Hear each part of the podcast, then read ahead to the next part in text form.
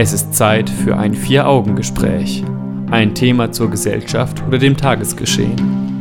Ein Blickwinkel, der über die übliche Berichterstattung hinausgeht. In einem Gespräch unter vier Augen. Und darum geht es jetzt. Generation beziehungsunfähig. Warum bleiben immer mehr Menschen Single? Wird Dating durch das Internet wirklich einfacher? Das Vier-Augen-Gespräch mit Jan Keke und Stefan Seefeld. Sexuelle Freizügigkeit und Selbstbestimmung. Diese Rechte und Freiheiten können wir in Deutschland in Anspruch nehmen und frei ausleben. Die strenge Sexualmoral der Kirche spielt nur noch eine untergeordnete Rolle. Und trotzdem, jeder Dritte ist alleine in Deutschland. Das sind so viele Singles wie nie zuvor. Viele junge Menschen halten sich sogar prinzipiell für beziehungsunfähig. Wächst da eine ganze beziehungsunfähige Generation heran? Woran liegt das und ist das überhaupt schlimm? Fragen über Fragen, die wir heute Abend klären wollen. Und das werde ich tun mit meinem altgedienten Gesprächspartner John Keke. Ja, hallo Guten Stefan. Abend und willkommen zum Vier-Augen-Gespräch. Ja, also wir sprechen heute über Beziehungsunfähigkeit. Wie kommt das? Wenn wir mal auf ältere Generationen zurückschauen, dann haben wir immer den Eindruck, dass, dass die Menschen damals mehr längere Zeit zusammen waren Ja, und auch wenn es Probleme gab, dann nicht sofort auseinandergingen. Und heute hat man vielleicht eher den Eindruck, es ist kurzlebiger geworden und die Menschen arbeiten nicht mehr an ihren Problemen, sondern wenn es Probleme gibt, dann kann man sich ja vielleicht einen neuen Partner suchen, mit dem man die Probleme nicht hat. Und bis es da auch wieder zu Problemen kommt. Ähm, ich denke, das ist vielleicht so die subjektive Wahrnehmung, die man hat und weswegen man auf die Idee kommen könnte, eine solche Sendung zu machen. genau. Eine vorschnelle Erklärung habe ich ja im Grunde auch schon mehr oder weniger vorhin anklingen lassen. Wenn wir uns angucken, was die Kirche so früher gelehrt hat, wenn es um das Thema Ehe geht auch, dann war es so, dass gesagt wird, bis dass der Tod uns scheidet Ja, genau. und nicht bis wir uns selber scheiden. Das heißt, man ist, auch wenn es schwierig wurde, zusammengeblieben, ähnlich wie du es gerade schon gesagt hast. Vielleicht auch aus Angst vor Gott hinterher oder aus Angst davor, dass man nicht ins Paradies kommt. Weil eine Trennung Ja. eine Sünde ist, zum Beispiel, genau. Das heißt aber nicht zwangsläufig, dass die Menschen damals beziehungsfähiger waren oder heute noch beziehungsfähiger sind, wenn sie aus religiösen Gründen länger zusammenbleiben, sondern nur, dass sie länger zusammenbleiben, sagt genau. es aus. Über das Glück und den Erfolg einer Beziehung sagt das in der Tat noch nichts aus. Wir sollten generell im Laufe der Sendung mal darüber sprechen, was für Arten von Beziehungen gibt es überhaupt. Die klassische Ehe, in der man monogam lebt, ist nun ja mittlerweile nicht mehr die einzige Form von Beziehung. War sie vielleicht auch nie. Also War sie zumindest vielleicht auch in der Vergangenheit nicht, genau. betrachtet war sie das wahrscheinlich nie. Ähm, aber es gibt auch noch andere Formen. Jede Form hat ihre Vor- und Nachteile und wir sprechen dann halt später mal ein bisschen darüber. Und dann gibt es auch noch schöne Statistiken zu Liebe in Deutschland und zu Partnerschaft, Beziehung. Wir Und- werden außerdem gucken, ob das Internet es uns leichter gemacht hat, mit Leuten zusammenzukommen und vielleicht auch zusammen zu bleiben, oder ob es da eher Schwierigkeiten mit gibt. Und wir werden uns dann natürlich die abschließende Frage stellen. Warum sind denn jetzt so viele Menschen beziehungsunfähig, beziehungsweise behaupten es zumindest von sich selbst? Das ist so das, was wir in dieser Stunde vorhaben werden. Aber wie es sich für einen schönen strukturierten Aufbau einer Sendung gehört, werden wir jetzt zunächst mal einen Blick in die Vergangenheit werfen. Denn Nicht wenn- direkt in die Vergangenheit. Wir werden jetzt mal einen Blick in die Biologie werfen, würde ich mal Okay. sagen. Und dadurch vielleicht, vielleicht auch ein bisschen was aus der Vergangenheit erfahren, wie sich Partnerschaften entwickelt haben. Ähm, dann darfst du jetzt unseren Bio-LK-Lehrer spielen und da mal ein paar Ausführungen zu machen.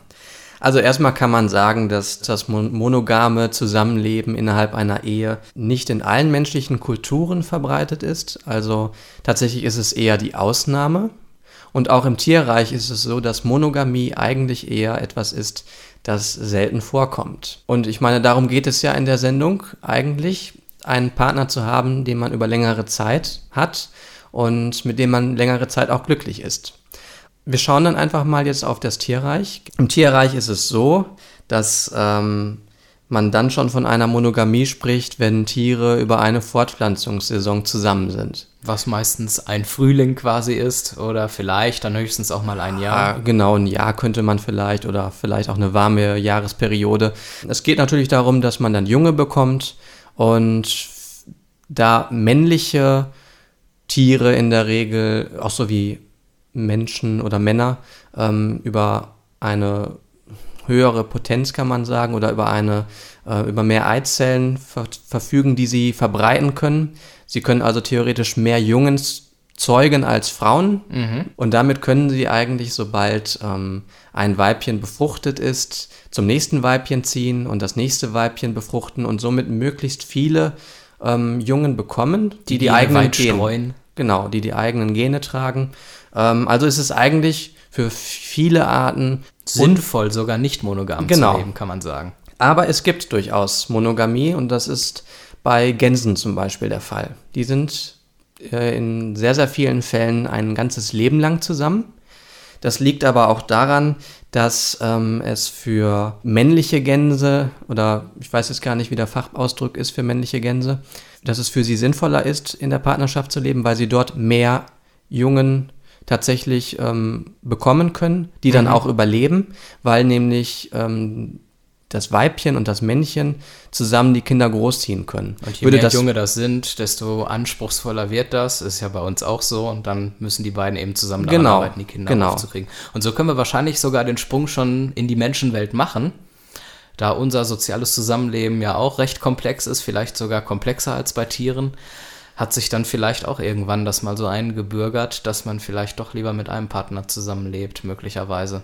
Grundsätzlich kann man sagen, dass Paarzusammenhalt äh, dann von Vorteil ist, wenn beide Partner bei gemeinsamer Brutpflege mehr Nachwuchs haben als sonst. Und tatsächlich ist es bei Menschen auch so in der Regel. Ne? Mhm. Wobei man sagen kann, heute, in der heutigen Zeit ist das vielleicht nicht mehr so. Du kannst doch auch jetzt durch die Weltgeschichte rennen und zehn Frauen schwängern. Es ist auszugehen davon, dass die meisten deiner Nachkommen nicht versterben werden. Das ist Und, richtig. Ähm, Vielleicht kommen wir deswegen auch so ein bisschen davon ab, monogam vielleicht. für lange Zeit zusammenzuleben. Was noch hinzukommt, ist, dass Fortpflanzung ja gar nicht mehr die primäre oder für viele Menschen gar nicht mehr die primäre, das zentrale Thema ist in einer Beziehung. Also viele leben ja auch kinderlos. Ja. Dann hat das eigentlich auch gar nicht mehr den Grund dafür, dass man länger zusammenbleibt. Und so, Spannende Grundlage. Ja. Vielen Dank dafür und gleich gucken wir uns mal die verschiedenen Modelle an, wie man denn heutzutage noch zusammenleben kann.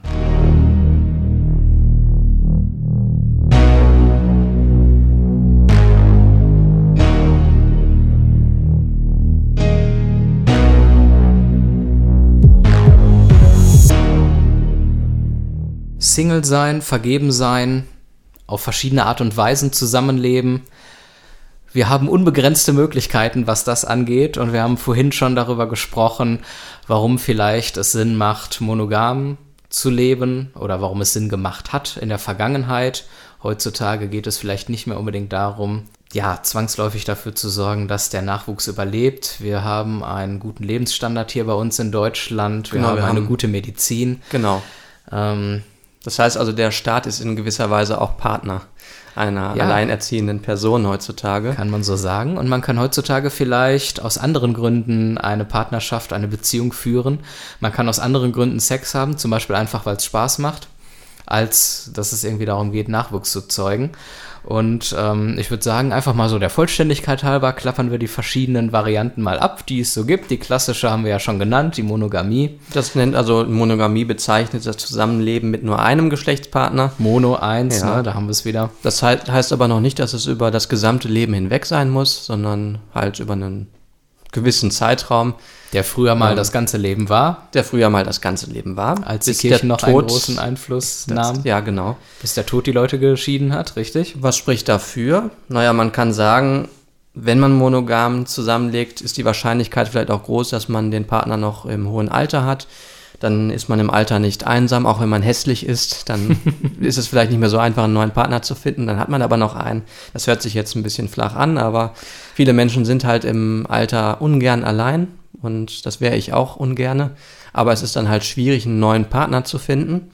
Zumindest war das bisher so. Wenn die Menschen jetzt auch mehr ins Internet gehen, dann kann es vielleicht auch sein, dass da, dass da auch im höheren Alter mittlerweile noch ein bisschen mehr geht. Mehr geht, genau. Da sprechen wir auch gleich noch genauer ja. drüber. Ja, es macht vielleicht vieles leichter, nur mit einem Partner zusammenzuleben würde man mit anderen auch noch anbandeln, könnte natürlich Eifersucht und Verlustängste könnten eine große Rolle spielen und könnten die Beziehung sehr belasten. Wenn man mit unterschiedlichen Leuten Sex hat, besteht ja bei ungeschütztem Sex ja auch immer die Gefahr von Geschlechtskrankheiten, das, die man ähm, sich einfängt. Und die sind auch wieder auf dem Vormarsch, dank Tinder und anderen Dating-Apps, die es sehr leicht machen, mal eben die, das schnelle Abenteuer zu bekommen das schnelle Abenteuer lässt natürlich auch keine Option mehr oder kein, äh, lässt es nicht mehr zu, dass man die Liebe idealisiert. Ne? Die eine ja. Liebe fürs Leben. Das hat ja auch irgendwas Spirituelles, irgendwas Besonderes. Aber und damit sind wir auch wieder bei den Nachteilen. Man ja. muss sich vielleicht viel mehr Mühe geben und mit Konflikten umzugehen wissen, wenn man sich wirklich nur auf den einen Partner, die eine Partnerin beschränken will. Denn äh, Liebe ist nun mal auch Arbeit. Ja, vor allem darf man halt nicht sofort, wenn mal etwas nicht mehr so interessant ist äh, oder wenn mal etwas für einen Moment langweiliger ist, dann sofort sagen, ich sattel jetzt um oder ich mache jetzt was mit anderen. Ähm, es kann auch wieder zu besseren Zeiten kommen innerhalb einer monogamen Beziehung. Und wer aber mehr Action braucht, der kann ja polygam le äh, leben, lieben, beides. Das ist nämlich eine Beziehung, die zu dritt oder mit noch mehr Leuten funktioniert. Und die ist sogar sehr weit verbreitet, die Polygamie. Ja? Das ist ja eine Vielehe. Ja. Und wenn wir uns mal bestimmte Kulturen auf der Welt anschauen, äh, gibt es sehr viele Kulturen, bei denen Männer viel mehr Frauen haben dürfen als hierzulande. Genau. Und, aber es ist umgekehrt nicht so der Fall, dass es Kultur, viele Kulturen gibt, wo Frauen viele Männer haben dürfen. Das Problem dadurch ist dann natürlich, dass man dann einen Frauenmangel hat. Ja, ja, das ist durchaus richtig. Auf jeden Fall was vielleicht auch noch ein wichtiger Punkt ist, diese Beziehungen zu dritt oder mit mehreren, das sind durchaus feste Beziehungen. Das heißt, nur innerhalb dieses Personenkreises wird dann auch zum Beispiel Sex gehabt. Und ähm, außerhalb dieses Personenkreises ist man dann durchaus so, dass man darauf verzichtet, mit anderen Leuten zu schlafen oder irgendwelche ja. romantischen Erlebnisse zu teilen. Dafür müsste man dann schon eine offene Beziehung haben. Genau. Grundsätzlich kann man sagen, bei Polygamie ist Liebe nicht mehr die Voraussetzung für eine Ehe. Man kann sich natürlich auch in zehn Frauen gleichzeitig verlieben. Ist für mich jetzt nicht vorstellbar, aber vielleicht ist es ja grundsätzlich es möglich. Es gibt Leute, aber die das genau deswegen machen, eine polygame Beziehung führen, weil sie tatsächlich zu zwei Frauen oder auch zwei Männern gleichzeitig oder einem Frau und aber, einer Mann äh, wirklich Gefühle empfinden. Aber es ist halt auch in vielen Kulturen sehr wahrscheinlich, dass eine, eine Frau einfach eine bestimmte Funktion in der Ehe ausübt. Zum Beispiel die eine Frau kümmert sich um die Kinder, mit der anderen Frau kann man gut ins Konzert gehen, die anderen Frauen sind für sexuelle Bedürfnisse da. Man sieht, man hat unendlich viele Möglichkeiten und Kombinationen, Beziehungen zu führen, sofern das natürlich möglichst auch irgendwo in allerseitigem Einverständnis geschieht. Die offene Beziehung hatte ich gerade schon an gesprochen. Die klappt natürlich auch, solange sie einigermaßen gleichberechtigt ist oder sich jemand gerne vielleicht äh, unterordnet. Ja, ähm, das Problem ist da, dass einer der beiden Partner vielleicht oder mehrerer Partner vielleicht dann auch ähm, eher dazu bereit ist, eine offene Beziehung einzugehen, obwohl er es eigentlich nicht möchte, aber nur damit er den Partner behalten kann. Ja. Und das ist dann eine ganz ungünstige Situation, weil dann die Eifersucht zu stark wird, Richtig, weil man, man unglücklich wird. Man sollte sich also nur für eine offene Beziehung entscheiden, wenn man wirklich kein Problem damit hat, dass der Partner mit anderen Personen romantische und sexuelle Erlebnisse hat. Die Gefahr besteht generell bei offenen Beziehungen, dass man natürlich dann auch schnell Gefühle für andere Personen entwickelt und man, ja, die eigentliche Beziehung, die man geführt hat, dann so nicht mehr unbedingt weiterführen möchte. Das ist so eine Sache, die passieren kann, aber natürlich nicht passieren muss. Und man trifft irgendwie auch keine Entscheidung für sich und sein Leben und für seinen Partner ähm, irgendwie bleibt alles offen. Man bleibt wie so ein Schluck Wasser in der Kurve. Gut, das ist jetzt, das, das muss jeder für sich selbst entscheiden, aber alles bleibt so vage.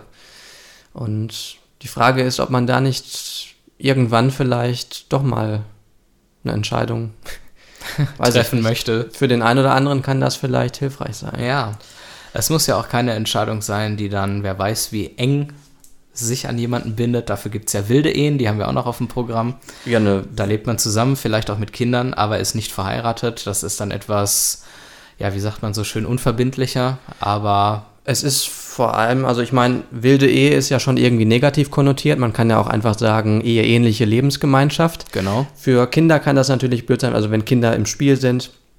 Für Kinder kann es wichtig sein, dass man eine Einheit hat als Familie. Da kann eine Ehe besonders gut als Fu- die Funktion haben. Steuerliche Vorteile spielen da vielleicht auch noch mit einer Rolle. Sicher, aber für viele ist es vielleicht auch einfach nur so, so ein, äh, eine Möglichkeit, die Beziehung zu kitten, wenn man so eine Ehe hat. Also wenn die Beziehung sowieso schon nicht ganz so sicher ist, dann nutzen viele das auch, die Ehe, um die Beziehung nochmal zu festigen. Und das geht dann in die Hose. Da finde ich es dann besser, wenn man ohne Ehe lebt und liebt und dann aber glücklich ist. Da ist die Ehe dann nicht so entscheidend.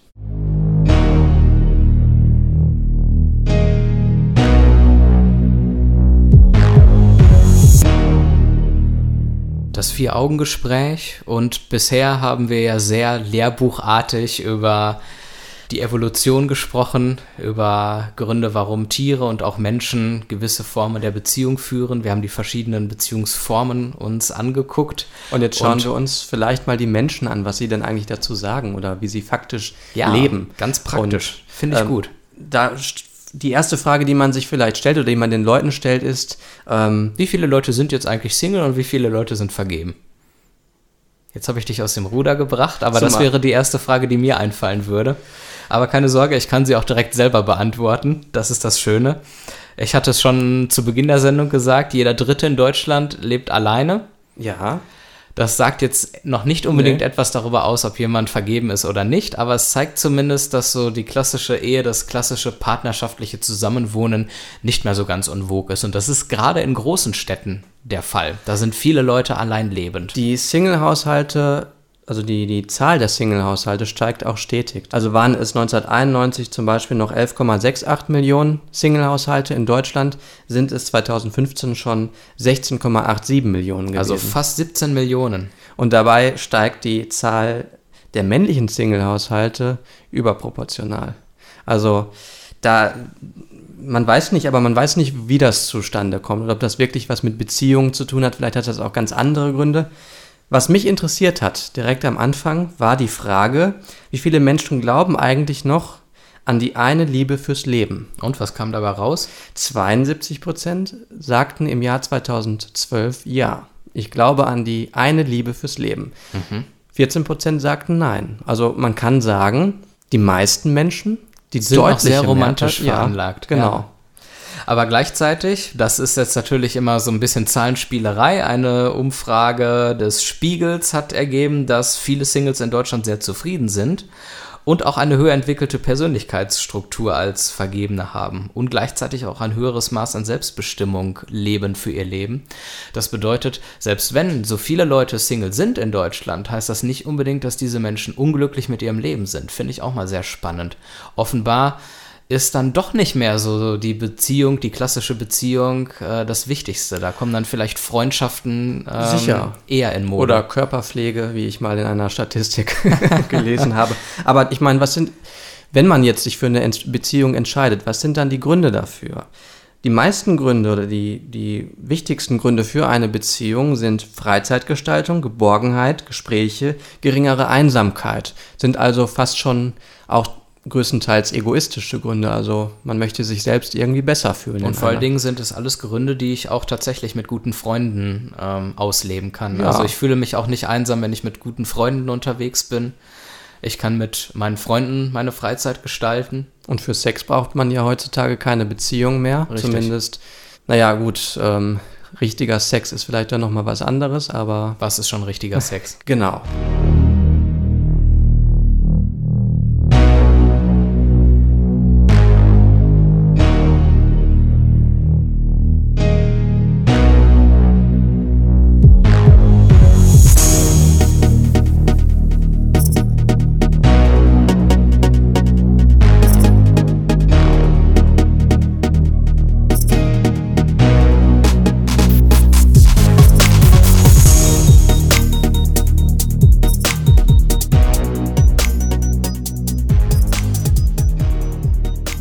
Das Vier-Augen-Gespräch im Bürgerfunk auf Radio 91.2 und als Podcast auf www.vieraugengespräch.de und bei Facebook könnt ihr uns auch abonnieren und folgen. Und wo wir gerade von Facebook sprechen, wir gucken uns jetzt das Internet etwas genauer an. Thema der Sendung lautet Generation beziehungsunfähig. Immer mehr Leute sagen von sich selbst, immer mehr junge Leute, dass sie beziehungsunfähig sind. Und wir haben so ein bisschen darüber gesprochen, verschiedene Beziehungsformen haben wir angesprochen. Und jetzt wollen wir mal gucken, wie sieht das mit dem Internet aus? Können wir leichter Leute kennenlernen? Hilft das, um feste Partnerschaften zu finden oder wird durch das Internet alles sehr beliebig? Hast du Tinder installiert bei dir? Nein, nee. Nicht nee. wirklich. Oder nutzt du irgendwelche Dating-Seiten oder sowas? Ähm, Dating-Seiten in der Form nicht direkt. Also ich erinnere mich daran, als ich ähm, mit zwölf Jahren, als wir eine, also ich war zwölf Jahre alt und dann haben wir eine Flatrate bekommen. Ähm, ja, da ging das los mit dem schnellen Internet. genau. Und aber auch schon vorher habe ich mit, ähm, mit dem Spin-Chat damals ja, ähm, angefangen zu chatten in Chaträumen. Da waren total viele Leute und total viele Leute auch im eigenen Alter. Und es war total spannend, äh, so viele Leute plötzlich kennenzulernen. Und Aber du hast dich nicht mit zwölf schon gedatet, oder? Nein, gedatet nicht, aber man hat sich durchaus ähm, kennengelernt. Man hat auch mit, also ich habe damals mit Mädchen geschrieben und ähm, das war schon sehr, sehr spannend. Und hinterher, also ist nie eine Beziehung draus entstanden oder so, da war ich ja auch noch zu jung, aber ähm, es ging dann ja weiter. Ich wurde älter und habe dann auch irgendwie in Foren mich herumgetrieben, in verschiedenen Foren und dort habe ich ähm, auch viele Menschen kennengelernt. Viele dieser Menschen oder einige sind jetzt meine wichtigsten ähm, Freunde heutzutage. Also man kann durchaus sagen, dass das Internet, auch wenn es jetzt keine richtigen Dating-Seiten waren, aber es hat mir schon zu sozialen Kontakten verholfen, die ich heute noch pflege. Wir haben heute am Aufzeichnungstag am 1. Oktober unser Neunjähriges, möchte ich Genau. gerade mal erwähnen. Und wir beide haben uns ja in einem Forum kennengelernt. Genau. Da geht es zwar jetzt nicht unbedingt um Liebesbeziehungen, aber ja, hilfreich ist es auf jeden Fall. Du hast die Vorteile schon genannt. Man kann in der Tat leichter neue Leute kennenlernen, wenn wir jetzt mal wieder auf das Thema Dating konkret zurückkommen. Vor allem, wenn man schüchtern ist. Ne? Das ist ja Genau. viel, viel einfacher, irgendjemanden anzuschreiben. Man kann dort. sich erstmal rantasten, man Ja. muss nicht direkt persönlich sprechen und ist sofort unter Beobachtung, wie man sich verhält. Man kann sich für eine Antwort auch mal ein paar Minuten Zeit lassen, wenn man gerade von dem geflasht ist, was man bekommen hat. Genau.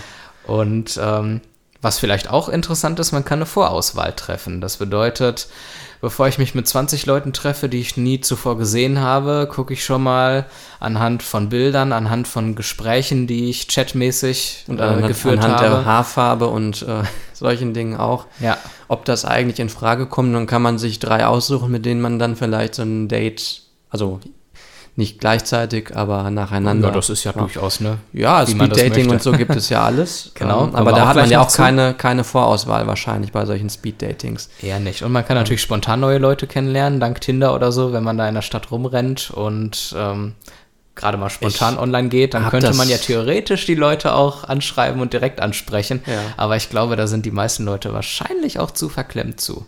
Aber Wahrscheinlich. gibt natürlich auch sehr selbstbewusste Menschen, die das durchaus tun.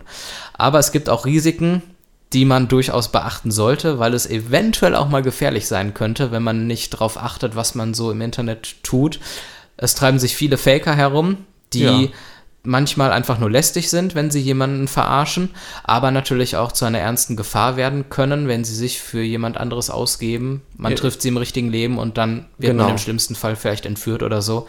Also wichtig, immer an öffentlichen Besonders- Orten treffen zum Beispiel. Besonders für Frauen gilt das halt, ne? Ja. Oder für junge Menschen, ähm, weil die sich halt dann doch weniger wehren können, wenn sie sich mit irgendwelchen älteren Männern treffen und das auch nicht wissen, dass da jetzt ein älterer herkommt. Genau. Aber Männer haben es da ein bisschen einfacher, vor allem wenn sie kräftig sind. Ähm, die Gefahr ist kleiner, wenn auch nicht ausgeschlossen. Ne? Da kann auch eine Gruppe von Männern auf einen warten, die Natürlich. Dinge vorhat. Das hat auch noch weitere potenzielle Nachteile, wenn man Dating-Seiten nutzt oder solche Partnerbörsen. Die Beliebigkeit steigt natürlich auch. Ne? Dadurch, dass es einfacher wird, Leute kennenzulernen, Ist es auch nichts Besonderes mehr. ist es nichts Besonderes mehr. Man, wenn der eine dann plötzlich doch wirklich die falsche Haarfarbe hat, dann Sagt man sich halt, treffe ich mich halt morgen mit dem nächsten. genau. Also es macht, ist es scheinbar schwieriger geworden, sich wirklich auf sein Gegenüber einzulassen, weil man es offenbar nicht mehr nötig hat. Und deswegen gibt es scheinbar auch so viele Singles in großen Städten, weil man eine riesen Auswahl hat. Man kann sich über Datingportale jederzeit neu treffen und keine Mühe geben. Es aber ist ein- effektiv bleibt man alleine. Es ist ein möglich, möglicher Grund. Das heißt ja nicht, dass es so ist. Was ich noch sagen wollte zu den äh, Single-Portalen, da muss man aufpassen, die kosten schon sehr viel Geld. Ne? Also die erscheinen erstmal, bis man die Preise gefunden hat, dauert es. Und dann kann man sich auf Preise äh, um die 70, 80 Euro im Monat einstellen. Manchmal günstiger, wenn es ähm, an, Rabattangebote gibt oder vielleicht bei kleineren Datingportalen. Aber da gibt es dann auch eine Mindestvertragslaufzeit und das verlängert sich automatisch. Da muss man auch ein bisschen aufpassen. Kostenlos gibt es dann nichts, also zumindest nicht bei den professionellen Datingportalen wie Parship, ähm, Love Scout oder sowas, Elite-Partner. Die Ja. brauchen alle Geld, um die Leistungen zu erbringen und da, da muss man sich klar sein drüber. Was man sich also vorher klar machen sollte, sowohl in puncto finanzielle Mittel, die man dafür investieren möchte, als auch was die Erfolgsaussichten angeht. Es hilft, wenn man sich genau überlegt, was genau möchte man eigentlich und was genau sucht man eigentlich. So umgeht man so ein bisschen die Gefahr, sein Ziel aus den Augen zu verlieren und immer mehr in die Unverbindlichkeit abzurutschen. Vielleicht sollte man sich da wirklich nicht auf die konkrete Haarfarbe beziehen, wenn man sich überlegt, was ich eigentlich genau suche. Richtig. Sondern eher darauf, was für eine Art von Beziehung suche ich, was für eine Art von Menschen suche ich, wie soll er charaktermäßig gestrickt sein. Und man sollte Und- auch immer flexibel bleiben, denn wie heißt es so schön, erstens kommt es anders und zweitens als, Als man, man denkt.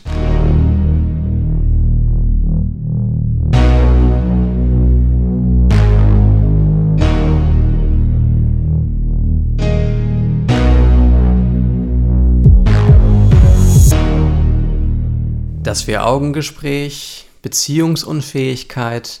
Warum sind viele Menschen heutzutage beziehungsunfähig?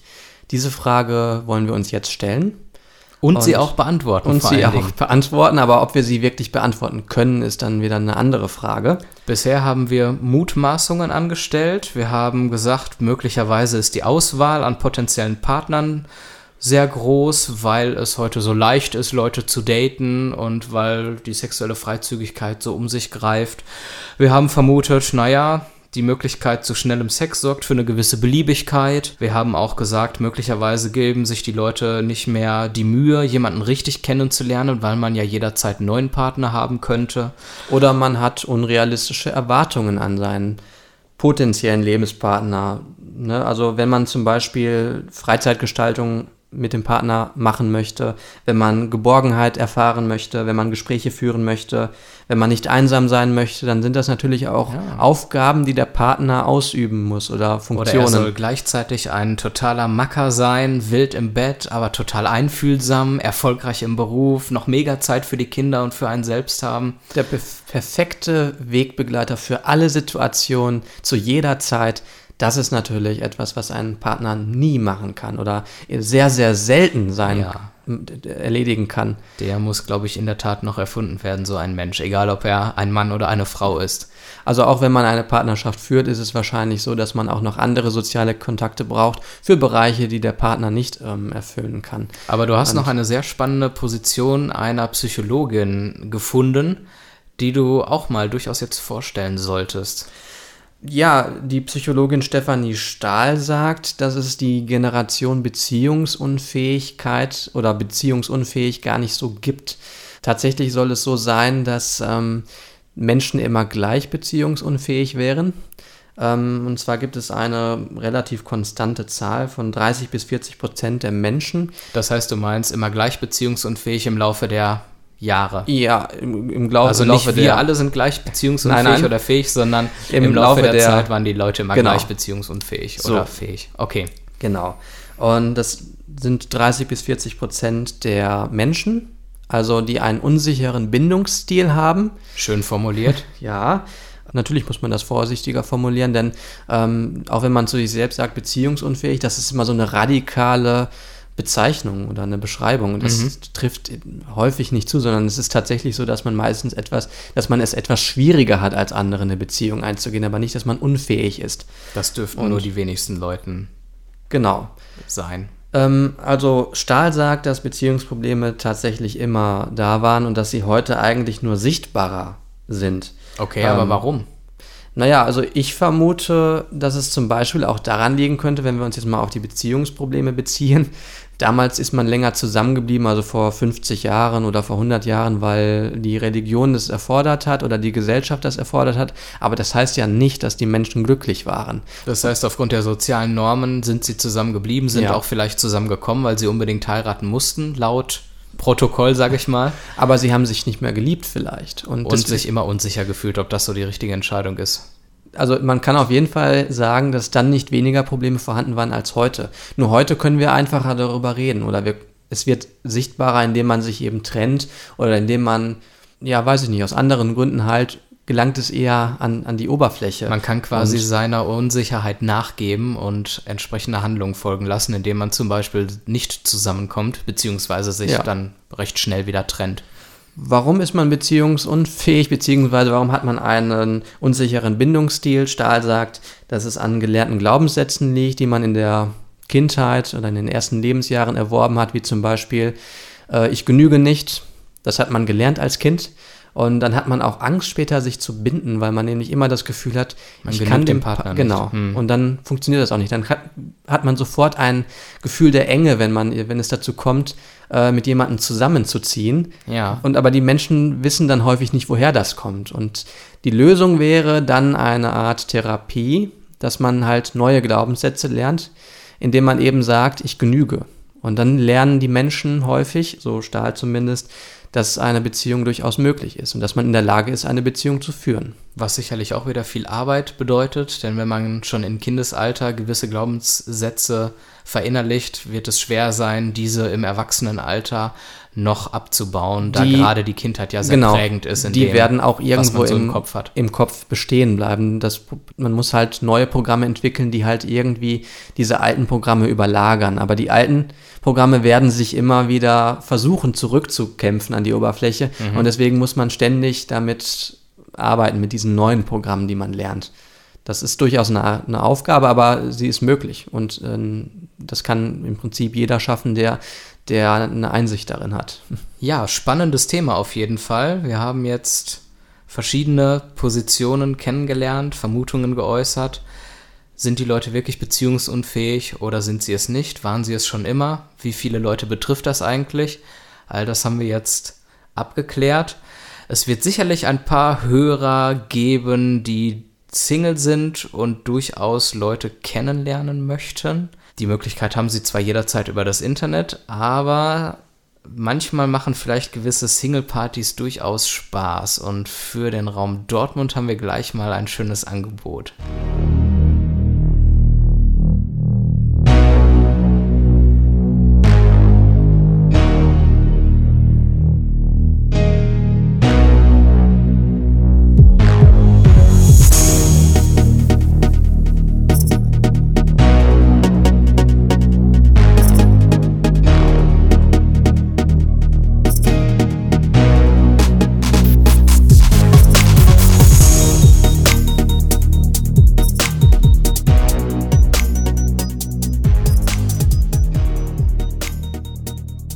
Das Vier-Augen-Gespräch, unsere Sendung neigt sich dem Ende. Generation beziehungsunfähig war das Thema und alle Singles, die jetzt vor dem Radio sitzen und sich denken, ich bin motiviert, jetzt noch rauszugehen und Leute kennenzulernen, die haben jetzt gleich in einer halben Stunde noch die Möglichkeit dazu.